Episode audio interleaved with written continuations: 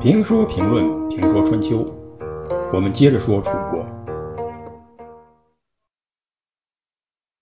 楚国攻打郑国，郑国在进行防备的同时，当然没有忘了楚国的克星晋国。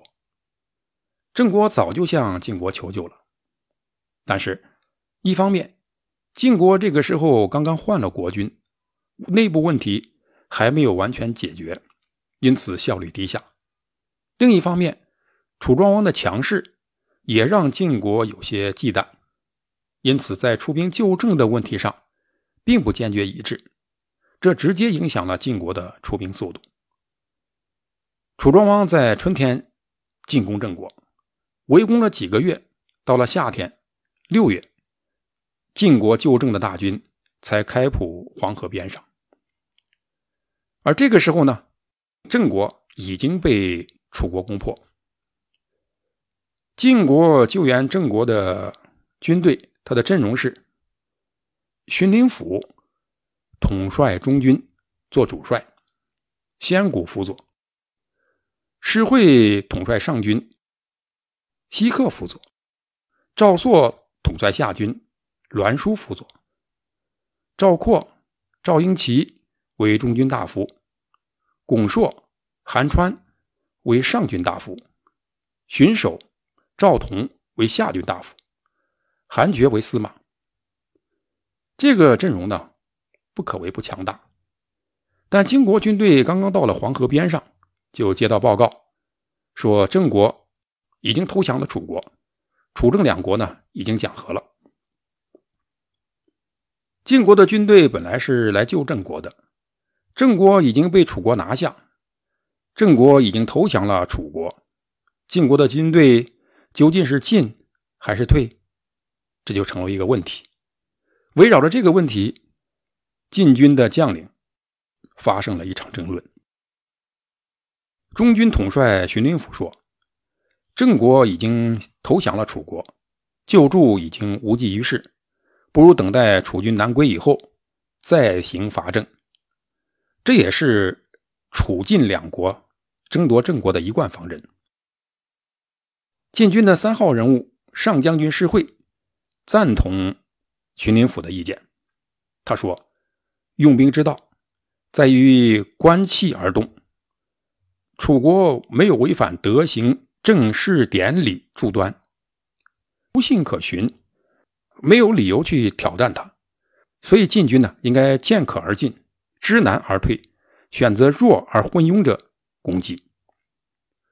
所以荀林甫和施惠呢，第一号人物和三号人物呢都主张退兵，但是二号人物中军左先谷不同意，他认为呢，城师已出，闻敌强而退，不是大丈夫。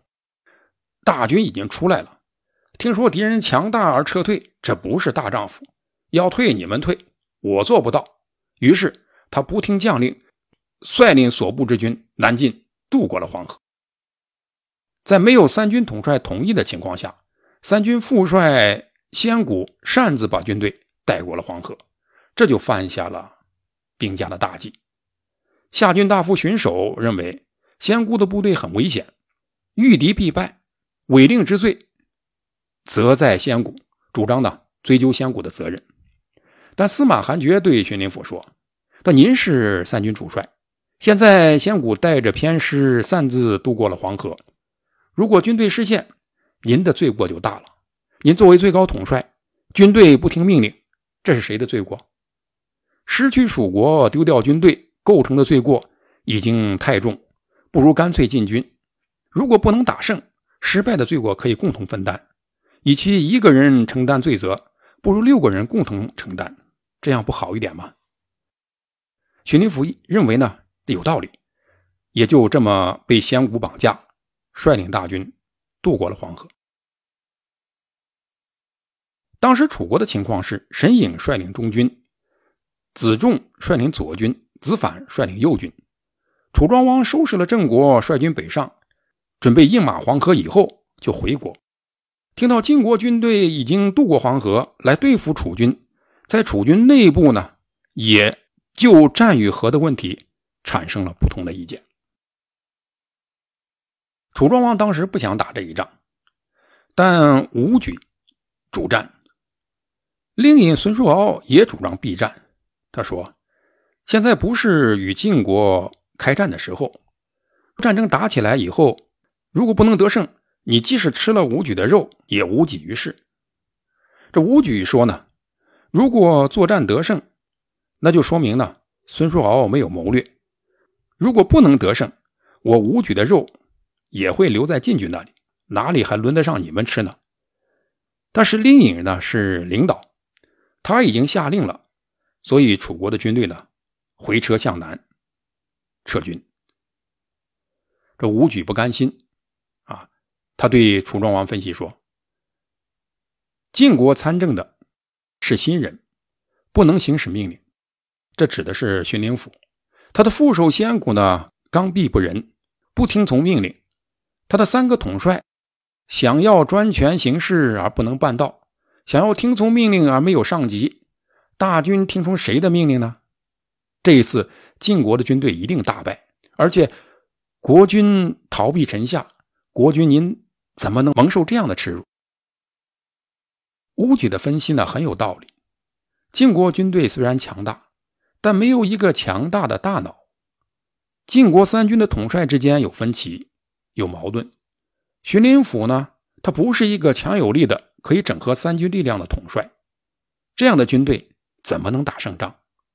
尤其是下面的话，更是刺激了楚庄王。